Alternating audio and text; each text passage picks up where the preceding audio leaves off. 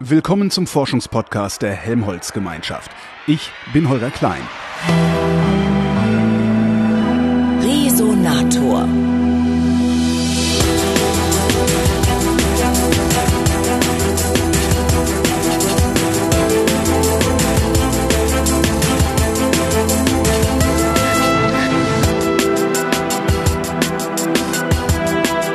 Nach Karlsruhe gefahren zum Karlsruher Institut für Technologie und sitze gegenüber dem Präsidenten des KIT, Holger Hanselker. Guten Tag, Herr Hanselker. Guten Tag, ich heiße Sie ganz herzlich willkommen bei uns. Ich bin gekommen, um mich belehren zu lassen über den Stand der Energiewende. Ich denke, belehren kann ich Sie nicht. Ach, schade. Inform Informieren. informieren würde ich Sie gerne.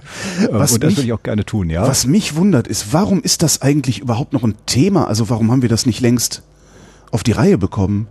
Wenn die Welt so einfach wäre, hätten Ja. Sie sich nicht auf den Weg nach Karlsruhe gemacht. Ähm, Das stimmt. Energie und Energieversorgung ist ein menschenaltes Thema. Ja. Also wir brauchten schon immer Energie und haben uns natürlich auf dem Weg der Energieversorgung weiterentwickelt. Und wenn Sie die Zeit von heute mit der von vor 150 Jahren vergleichen, als wir in der Industrialisierung noch nicht so weit gewesen Mhm. sind wie heute, da fand in der Regel Industrialisierung immer am Ort der Energie statt. Also da, wo ein Fluss war, da, wo irgendwas gewesen ist, da hat man sich angesiedelt. Heute sind wir in einer Welt, wo wir in jedem Haushalt, äh, auf jedem sozusagen Quadratmeter unseres Landes Energieversorgung brauchen, wo wir auf allen Straßen Energieversorgung brauchen, wo wir im Verkehrs-, im Schienennetzverkehrs, in der Luft Energie brauchen und natürlich auch in unserer Industrie ganz maßgeblich. Und auch diese Industrie verteilt sich heute eher nach logistischen Fragestellungen. Also wo gehe ich hin, um meine Waren gut zu bekommen und wieder entsprechend wegzusenden können und weniger nach der Fragestellung, wo ist sozusagen das nächste Wasserkraftwerk. Also die Welt hat sich diesbezüglich grundsätzlich verändert in den vergangenen Jahrzehnten. Die Philosophie dahinter war, wenige große Energieerzeuger, Kraftwerke nach verschiedenen Technologien. Das war unser Ansatz und dann über ein sehr ausgeklügeltes Verteilsystem auf verschiedenen Spannungsebenen hat man die Energie dann dorthin gebracht, wo sie gebraucht wurde. Das ist der Stand, äh, ich sag mal, der Vergangenheit und in vielen Situationen auch noch Stand der Gegenwart. Und die Energiequellen, die man genutzt hat, waren auf der einen Seite natürlich fossile Rohstoffe, die man verwendet hat. Man hatte auch damals schon nachwachsende Stoffe, die man verwendet hat, insbesondere die Wasserkraft hier ist in besonderer Weise zu nehmen. Und wir haben in Deutschland und Europa und auf der ganzen Welt natürlich auch auf das ganze Thema Nuklearenergie gesetzt.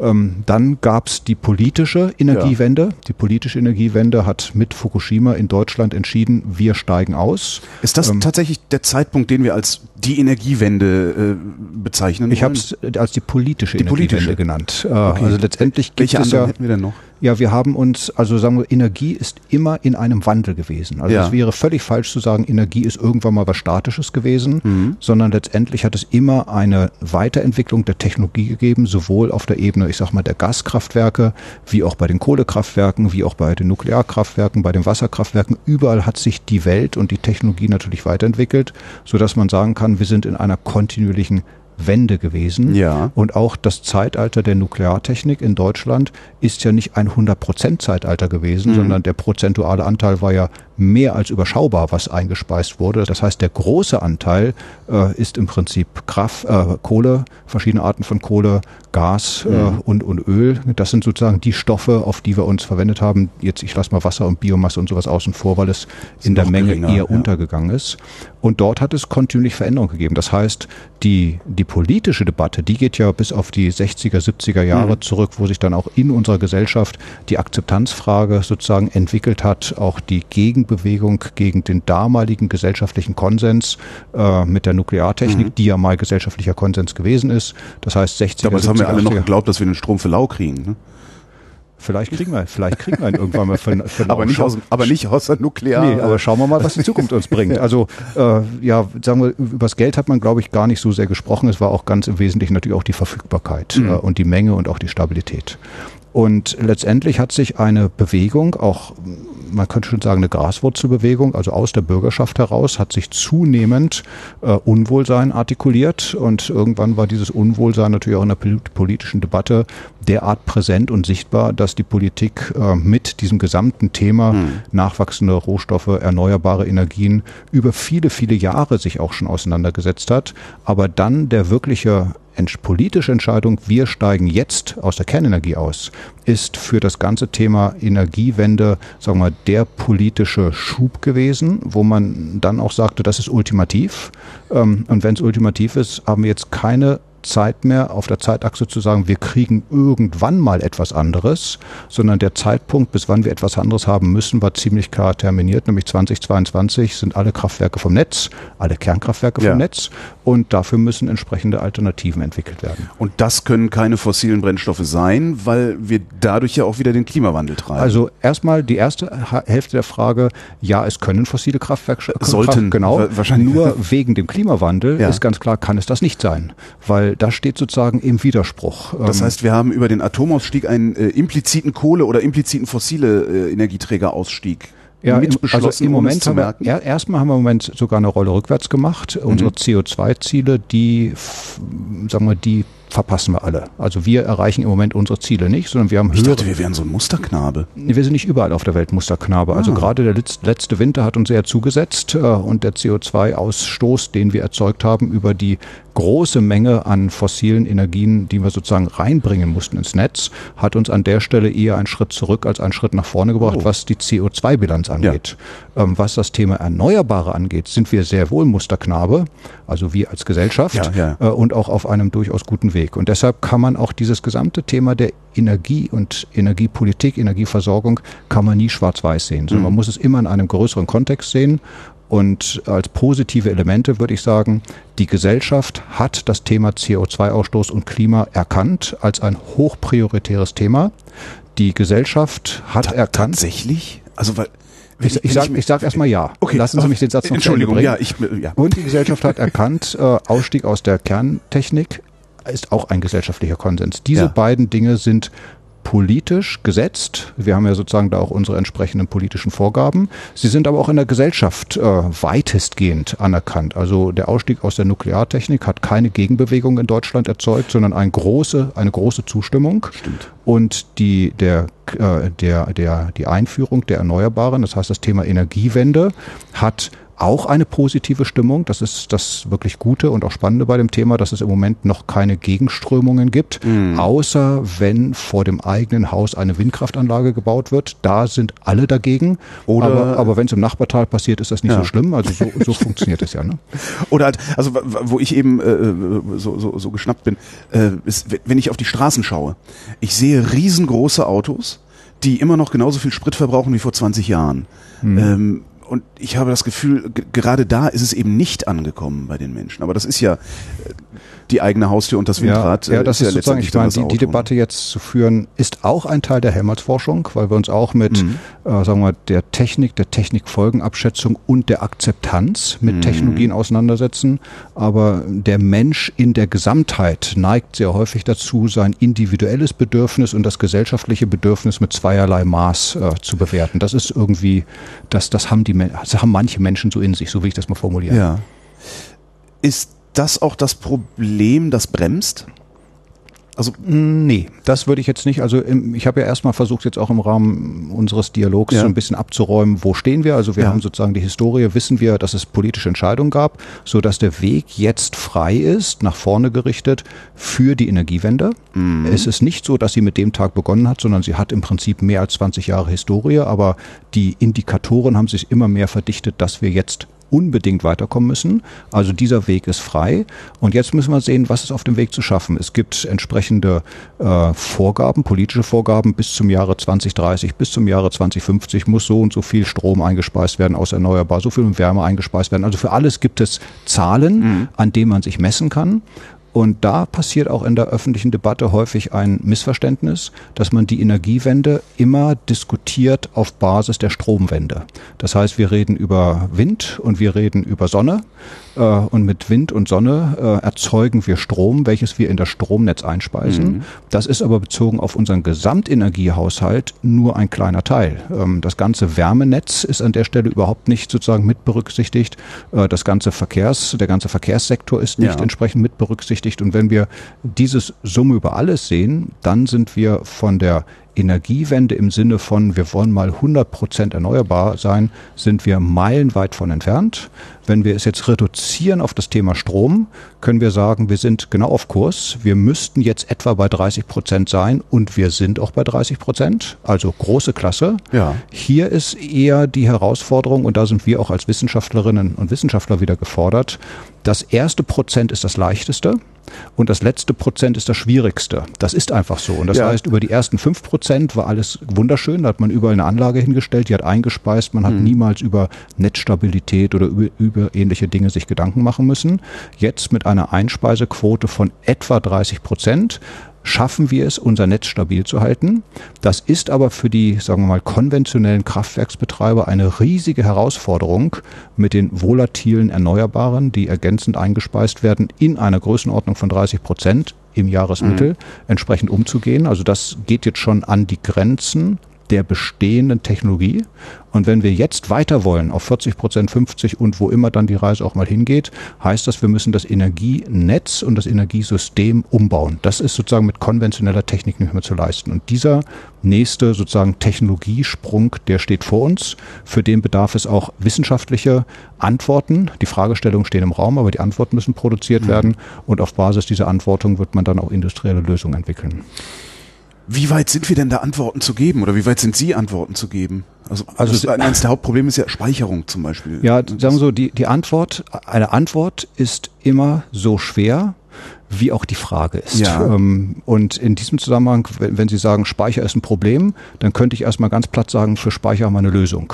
Ja. Wenn Sie aber jetzt etwas äh, genauer werden und sagen, für wie viel Speicher oder für wie lange wollen wir speichern, Kurzzeit oder Langzeit, ja. wollen wir sozusagen den Strom aus dem Sommer für den Winter verwenden, um jetzt sozusagen das auf der Zeitachse mal auseinanderzurollen, dann sieht man, dass es immer komplexer wird. Wäre das theoretisch möglich, den Strom aus dem Sommer, naja klar, man könnte einen hinreichend großen Akku Akku. Ne? Also ich ja. sag jetzt mal, wenn wir Erdöl hätten, machen wir es doch so. Äh, wir, stimmt, ja. Oder? Sie, Sie kaufen es im Sommer ein, weil es da günstiger stimmt. ist und verbrennt es im Winter. Also so, so war das früher zumindest. Wird heute nicht viel anders sein. Ja. Ähm, und das ist natürlich bei so Festkörpern relativ einfach. Die kann ich irgendwo hinlegen. Ja. Strom ist halt flüchtig. Den kann ich nicht einfach so in der Leitung festhalten. Den muss ich also tatsächlich, wenn ich ihn speichere, ja auch umwandeln. Ja. Also Strom speichern heißt ja nicht, dass ich diesen Strom in ein Fass hineindrücke. Elektronenfässchen. Das heißt, genau, ich, ich speichere es entweder in, in chemischen Stoffen mhm. oder vielleicht in Wärme oder in einen anderen Aggregatzustand, was immer mir einfällt. Also so ein Vorgang muss ich vornehmen, es irgendwo hinspeichern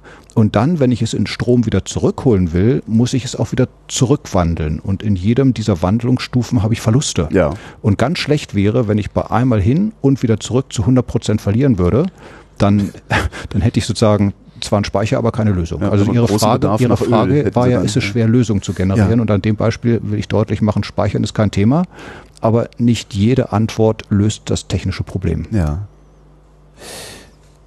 Wie sähe denn eigentlich eine Energieversorgung der Zukunft dann aus? Also wir sind im Moment, hatten Sie ja eben gesagt, äh, wir erzeugen den Strom zentral und transportieren ihn über weite Wege. Mhm. Ähm, würden wir dann nach, also wenn wir dann fertig wären mit unserer Stromenergiewende, äh, so eine, so eine vielleicht eine Mischform haben, dass wir zentral erzeugen, über einen weiten Weg speichern, äh, transportieren, dort speichern, wo er verbraucht wird, bis er verbraucht wird? Also das ist genau die, sagen wir auch die wissenschaftliche Debatte, die wir führen und natürlich auch die industriell geführte mhm. Debatte. Wie wird, wie könnte ein Netz der Zukunft aussehen? Also ganz klar ist, das Netz der Zukunft wird zentrale und dezentrale Elemente enthalten. Das geht gar nicht anders. Ähm, dezentral heißt, jeder Privathaushalt mit einer PV-Anlage auf dem Dach ist dann ein Energieerzeuger. Mhm. Natürlich auch ein Energieverbraucher und auch ein Erzeuger. Und jetzt kann man ja in diesem kleinen Schaubild sich schon überlegen, da könnte ich Erzeugung und Verbrauch ortsfest machen und könnte sagen, an dem Ort, wo verbraucht wird, an dem Ort wird auch erzeugt, also im eigenen Haushalt.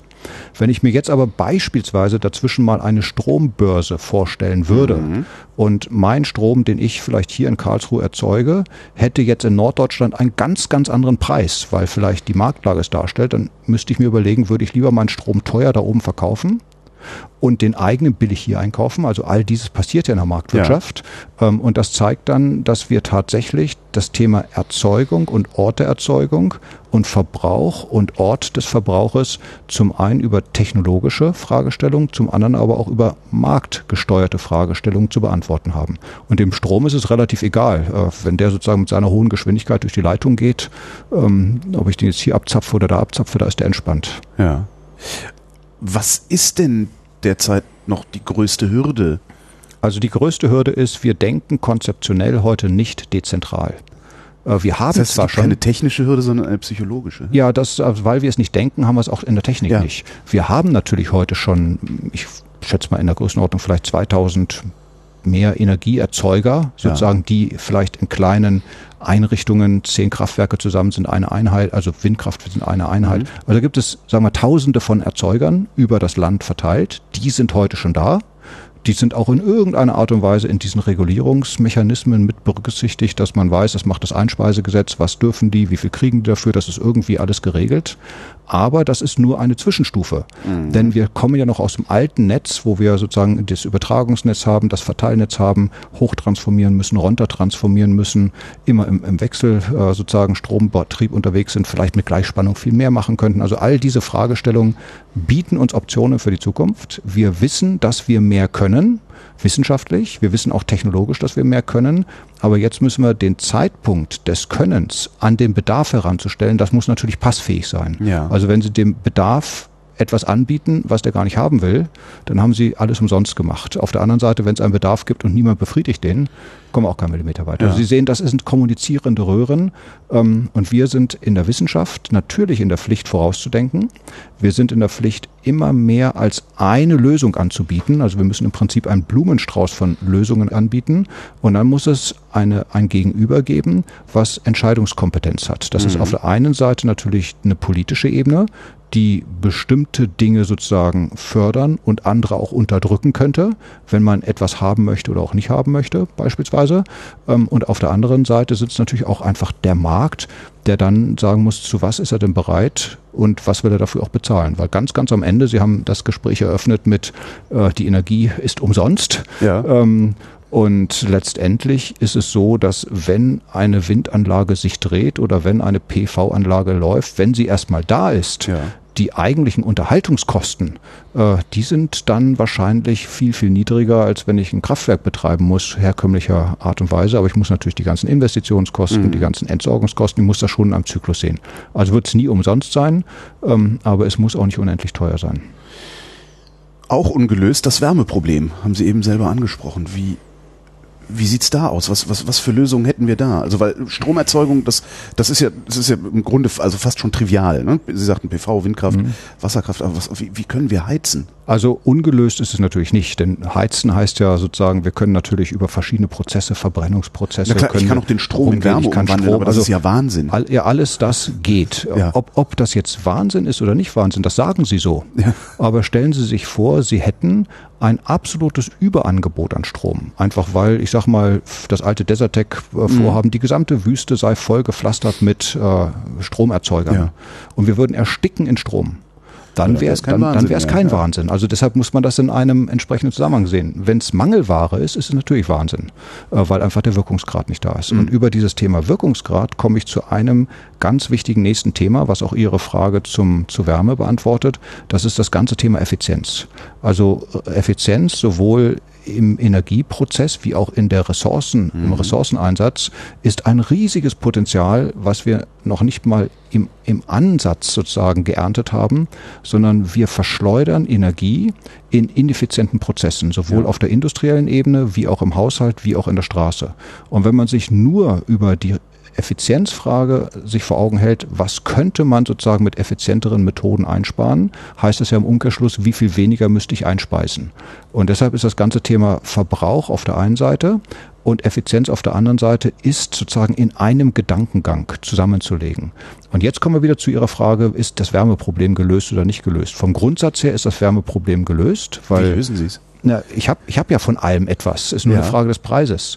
Ähm, okay, ja, Ne? mit, mit der Frage des Preises kann ich alles lösen. Nicht alles. äh, Wenn es nicht da ist, nützt auch das teuerste Ja, Geld nichts. Ähm, aber es ist hinter eine Frage der Effizienz. Also wenn zum Beispiel diese Umwandlungsprozesse, ähm, ich sag mal Strom in Wärme oder Strom in einen Zwischenstoff St äh, Stoff in irgendein Gas und dieses Gas dann wieder in Wärme, wenn diese Vorgänge in ihrer Effizienz optimiert sind, ähm, dann habe ich an der Stelle sozusagen eine weitere Option geöffnet. Ähm, und dann muss ich mir einfach die Frage stellen, wie ist Gas zum Beispiel der gute Energieträger? Wenn Gas der gute Energieträger sein würde, muss es unbedingt Erdgas sein oder kann es vielleicht auch eine andere Form von gasförmigem Körper sein? Denken Sie bis zum Wasserstoff Ja. beispielsweise. Und wenn Sie dann wieder die Verbindung Wasserstoff zur, ich sag mal, zu, zu Wind und Sonne sehen, ne, da kann ich doch, da kann Mhm. ich doch unter, unter jede Windkraftanlage kann ich doch so einen, so einen Umwandler hinsetzen und, und der speist mir das ins Netz ein. Also das sind alles nur, so wie ich es jetzt darstelle, Visionen, die Ja, ja. einen riesigen Fächer aufmachen. Sie sprechen mit dem Wissenschaftler jetzt, Ja. ich darf das. Ja. Wenn ich jetzt äh, in der Wirtschaft säße, müsste ich das Ganze viel, viel unter Kosten- sozusagen äh, präziser Ja, ja, ja. fassen. Aber als Wissenschaftler darf man da auch ein bisschen sozusagen freier denken und das ist auch unsere Aufgabe.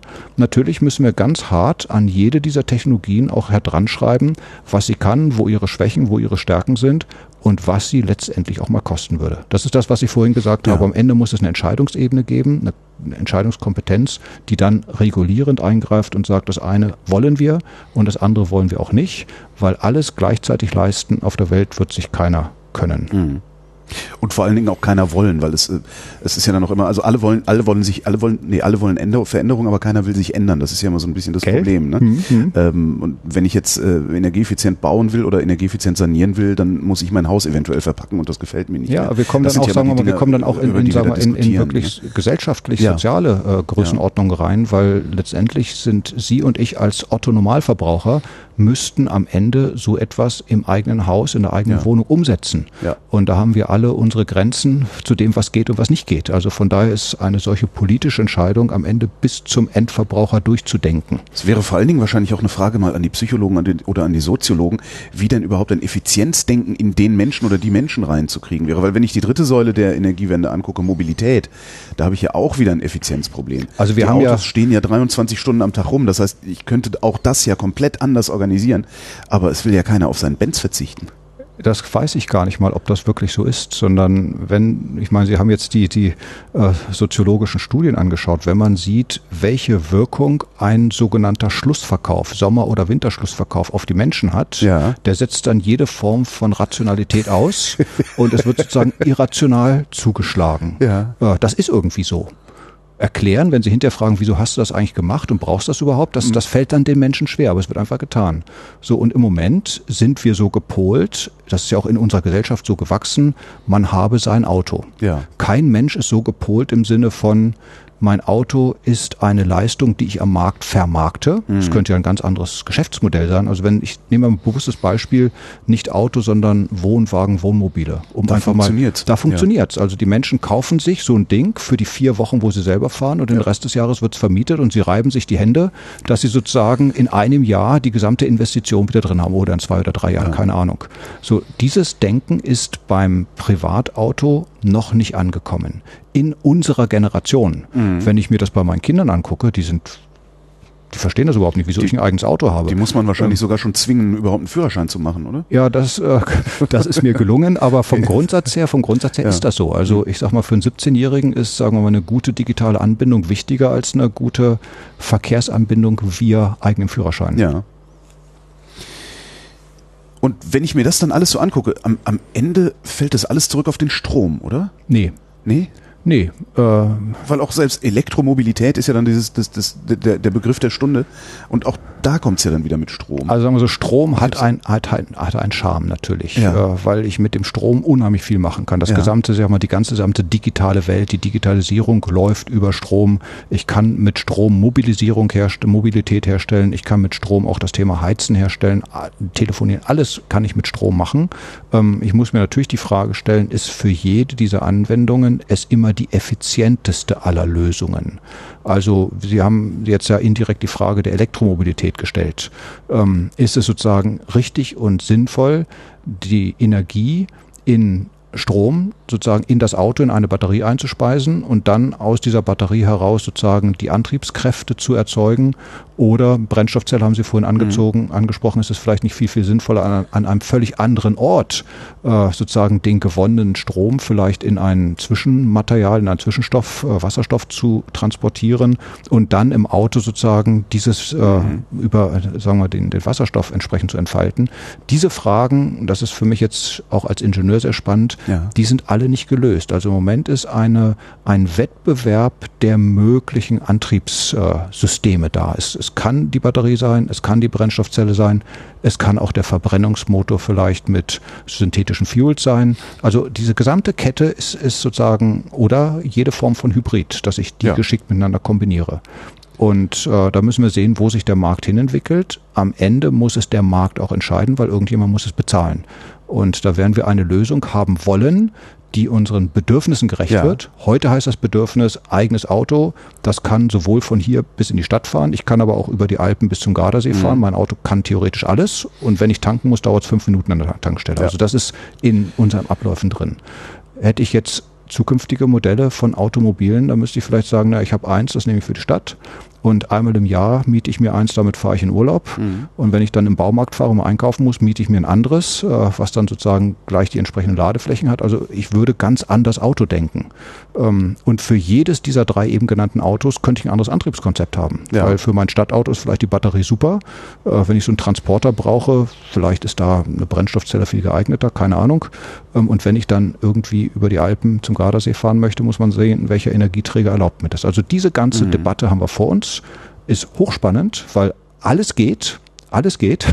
Äh, es muss eben nur nicht alles gleichzeitig leistbar, was den wirtschaftlichen, sagen wir, Finanzkraft angeht. Ja. Und von da muss man Prioritäten setzen. Zeichnet sich am Horizont was ab aus Ihrer Perspektive? Also wird es eher, die Brennstoffzelle, wird es eher synthetische Kraftstoffe?